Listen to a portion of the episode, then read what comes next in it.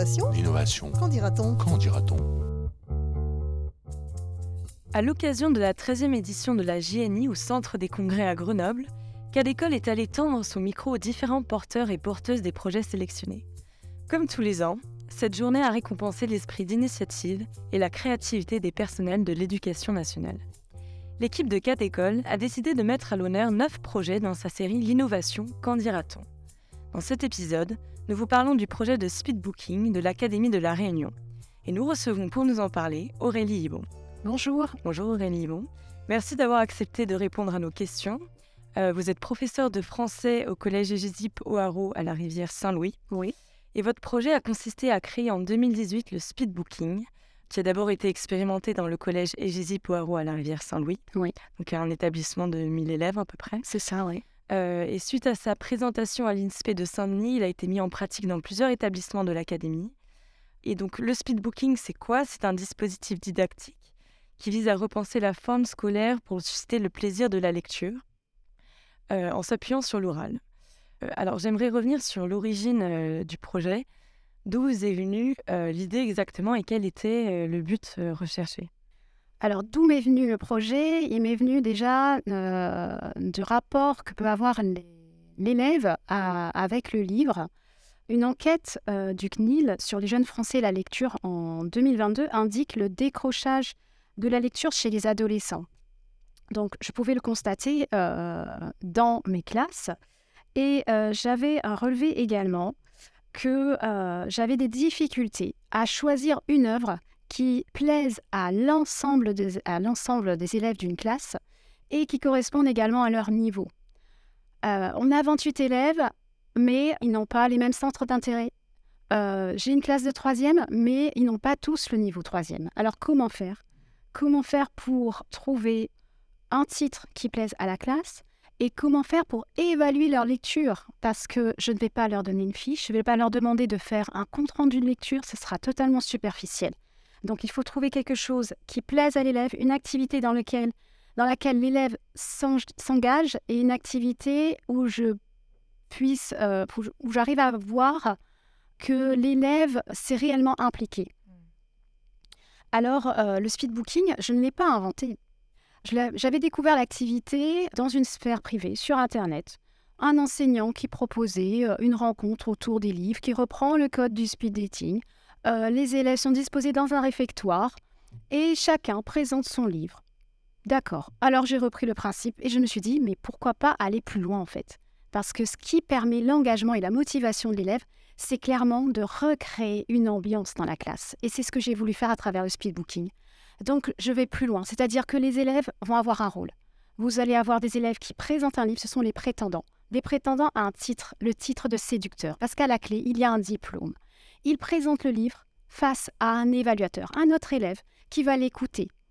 Le prétendant prend la parole pendant trois minutes, présente son livre, et l'évaluateur va ensuite avoir deux minutes pour remplir une grille d'évaluation, et également, et surtout même, je dirais, donner des conseils pour qu'il améliore sa présentation. Parce que le prétendant va reprendre la parole six fois. Donc il va prendre au total, sur une séance de 55 minutes de cours, il va prendre la parole pendant 18 minutes, ce qui est incroyable. Le prétendant prend la parole pendant 12 minutes. Donc chaque élève, au terme de la séance de 55 minutes, chaque élève d'une classe de 28 élèves prend la parole minimum 12 minutes. Donc euh, voilà. Et aussi, j'avais aussi un enjeu matériel. Parce que quand on arrive dans un collège ou dans un lycée et qu'on doit distribuer une œuvre, eh bien parfois, on se retrouve avec un manque d'œuvres, un manque de... Oui, un manque d'exemplaires. Vous avez 25 titres et pourtant vous avez 28 élèves. Alors, eh, comment on fait? Comment on fait pour euh, distribuer le titre alors qu'il nous manque trois titres? Eh bien là, je vais clairement, je peux reprendre... Là, cet inconvénient devient un avantage pour moi. Parce que chaque élève va présenter un livre différent. Je choisis une thématique. Je m'appuie euh, également sur Eduscol pour les listes d'œuvres. Donc je respecte le programme et je m'adapte. Donc je vais décliner la thématique, se raconter, se représenter. Et je vais décliner sur tous les genres littéraires. Que ce soit un album, une bande dessinée, un roman, une pièce de théâtre, un recueil poétique. Peu importe si ça correspond à cette thématique, eh bien je propose cette sélection. Et il faut que l'élève ait du choix. Parce que l'élève va devoir choisir une œuvre et non pas subir cette sélection. Oui, vous parlez du plaisir qu'il faut donner à la lecture. Donc, est-ce que l'idée est d'abord de sensibiliser des élèves plutôt réfractaires à la lecture ou est-ce que dans les participants, il y a déjà des élèves qui sont assez aguerris Et s'il y a ce déséquilibre, est-ce qu'il n'y a pas euh, finalement une sorte de, creusement de ce déséquilibre où finalement les, les niveaux s'équilibrent à la fin? Alors, il est vrai que dans une classe, euh, euh, tous les élèves ne sont pas des lecteurs aguerris et vous avez 20, voire parfois 50% des élèves d'une classe qui n'aiment pas lire. Et c'est pour ça que la scénarisation est importante. Lorsque je vais présenter mon corpus, lorsque je vais présenter le dispositif, je présente la capsule qui est disponible d'ailleurs, ben, qui a été présentée dans le cadre de la JNI, pour vraiment donner envie à l'élève. Et comme je l'expliquais précédemment, c'est que pour éviter que l'élève réfractaire refuse euh, l'activité, il faut vraiment qu'il s'empare de ce livre et qu'il le choisisse. Donc, dans ma présentation, par exemple, je vais constituer un corpus que je vais présenter sous forme de diaporama, où je ne vais avoir que les couvertures des livres. Je ne ramène pas les œuvres, ou je ne les montre pas aux élèves, parce que la première réflexion, lorsqu'on va distribuer ou lorsqu'on va parler des livres, la première question que les élèves posent, c'est combien de pages fait le livre?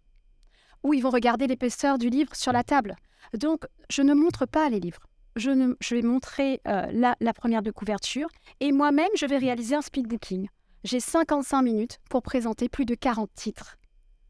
Donc ça va très vite. Je dois précéder sous forme de mots-clés. Je dois donner aussi aux euh, envie à l'élève de lire ce livre. Euh, je rebondis sur ce que vous dites et, sur le jeu de mots avec le speed dating. Est-ce que c'est une manière aussi de toucher une génération où finalement le rythme est beaucoup plus rapide et où le temps qu'on prend à la lecture devient de plus en plus laborieux d'une certaine manière? Oui, je suis clairement aussi dans cette stratégie de séduction parce que euh, j'estime que euh, le professeur doit s'adapter, euh, doit s'adapter aux évolutions. donc, dans ma pédagogie, je suis vigilante à voilà aux évolutions. et clairement, oui, le speed dating s'inscrit aussi dans, cette mouvance-là parce que l'on voit bien que l'élève tout va très vite que ce soit sur les réseaux sociaux, que ce soit dans, la consultation des œuvres, parce que vous pouvez avoir aussi des élèves qui vont commencer le livre et vont venir vous voir et vont me dire Madame, je, n'accroche pas, je n'aime pas le livre, qu'est-ce que je fais? Alors là, on s'appuie sur Daniel Pénac. L'élève n'a pas obligation de terminer son œuvre. Il a le droit de sauter des pages. Et je leur explique aussi que dans sa présentation, le but n'est pas de faire une promotion du livre, et d'arriver avec une présentation où on mettrait sur un piédestal cette œuvre qu'il n'a pas aimée. Ce serait totalement faux. L'objectif, c'est peut-être de tourner en dérision et d'expliquer, parce qu'un mmh. élève qui est arrivé, alors là, je, je vous raconte une anecdote, c'est qu'un élève qui est arrivé me disant, Madame, j'ai pas réussi, j'ai lu 30 pages, mais toutes les trois pages, je, m'endormais. Je m'endormais, j'avais les yeux qui fermaient. Et je lui ai dit, ben, c'est un argument. Alors, sers-toi de cet argument. Arrive et présente. Voilà, j'ai lu cette œuvre, c'est euh, vraiment un moyen pour s'endormir. Utilise l'humour pour euh, faire comprendre que oui, l'œuvre peut aussi servir à ça. Tu as besoin de méditation, de relaxation Eh bien, je te propose ce titre. Et c'est comme ça, finalement, que l'élève arrive à s'emparer du livre et à être sujet lecteur. On attend de l'élève, finalement, qui donne ses impressions, ses réactions, qu'il soit sincère. Et c'est ce qu'on attend d'ailleurs dans les épreuves certificatives. L'oral est évalué, que ce soit au DNB, une évaluation de 100 points. Euh, l'élève a 10 minutes pour faire une présentation orale. 100 points, c'est autant de points que l'épreuve de français, qui dure 3 heures. C'est autant de points que l'épreuve de mathématiques, pardon, qui dure 2 heures. L'oral est évalué au lycée à travers euh, l'épreuve orale de l'EAF, que ce soit au rent oral, le chef-d'œuvre. Et puis plus tard, l'élève va se retrouver face à un chef d'entreprise, face à une société où il devra se vendre finalement et montrer qu'il est apte à ce poste. Et je trouve que ce que vous dites euh, sur euh, finalement euh, cet appui sur le ressenti ressemble, s'inscrit beaucoup plus dans la tradition, la tradition anglo-saxonne de l'enseignement littéraire que finalement sur la tradition française où, où c'est beaucoup plus froid et analytique. Donc c'est de l'adaptation aussi à l'élève, mais aussi une certaine innovation par rapport à la tradition enseignante. Alors euh, oui, je m'appuie sur la recherche. Hein. Euh, clairement, euh, le speedbooking remue que ce soit le rôle de l'élève, mais aussi le rôle de l'enseignant. Parce que là, ce que j'attends, c'est que l'enseignant soit désacralisée, que l'œuvre aussi soit désacralisée. Parce que l'enseignant n'a pas à avoir cette posture où il est le détenteur d'une vérité sur une œuvre. L'élève a toute sa place et toute interprétation, toute impression que l'élève peut avoir sur cette œuvre est valable et doit être validée. Donc c'est une réflexion aussi sur la posture euh, de l'enseignant euh, que je propose à travers ce dispositif. Et concernant le, concept euh, même du speed booking, je trouve que ça va un peu à rebours d'une conception un peu attendue finalement de la lecture, qu'on conçoit souvent comme une activité silencieuse et privée. Or là, ce que vous mettez en avant, c'est le collectif et la mise en voix. Est-ce que cette manière de mettre en avant sous un jour nouveau le livre a surpris les élèves qui pensaient peut-être pas que ça pouvait être ça aussi la lecture? Oui, déjà dans la présentation même de l'activité, les, élèves se demandent s'ils vont y arriver. Et j'ai quand même 100% des élèves qui présentent une œuvre, c'est-à-dire que même l'élève qui est timide va pouvoir prendre la parole parce qu'il se retrouve face à un autre élève, pas face à la classe. Donc là, la dimension orale est tout à fait possible pour tout élève dans la classe. D'accord. Et est-ce que vous avez des perspectives euh, d'évolution concernant ce dispositif pédagogique? Par exemple, est-ce que le speedbooking pourrait s'adapter à d'autres euh, disciplines?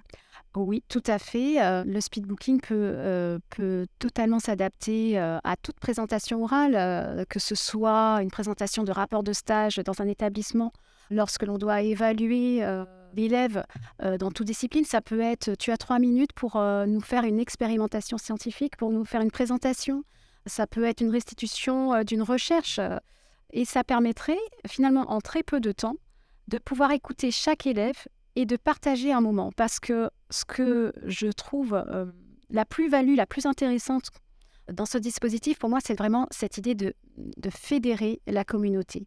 À la première, à la première expérimentation, je n'étais pas sûre de moi. Je ne savais pas du tout dans quoi je m'aventurais. Et, et j'ai demandé en fait l'avis de mes collègues. Donc j'ai invité les chefs le chef d'établissement, des professeurs d'anglais, des professeurs d'histoire géo, des professeurs de maths, que j'ai invités pour être joker en fait euh, sur, euh, ce dispositif. Donc ils s'asseyaient euh, au gré de, leur, de leurs envies dans la salle ou à l'extérieur et ils écoutaient les présentations. Et, à la fin, on s'est dit, on pense qu'on tient quelque chose là. On, tient quelque chose qui vraiment on sort tous ravis, que ce soit l'élève qui présente, que ce soit l'élève qui évalue, que ce soit l'enseignant qui écoute, on a un plaisir et on a même, vous parliez tout à l'heure de lecture silencieuse, eh bien figurez-vous que cette activité ne crée, ne génère même pas de bruit.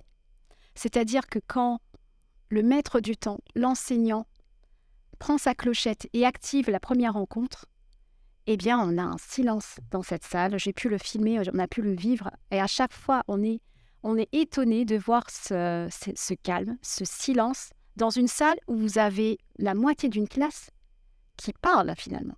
Oui. Et vous parlez de première rencontre. En fait, il y a des, plusieurs rencontres qui se suivent, c'est ça? Oui, il y a cinq rencontres qui se suivent, puisque le prétendant prend la parole trois minutes, le prétendant deux minutes. Donc il y a cinq rencontres de cinq minutes.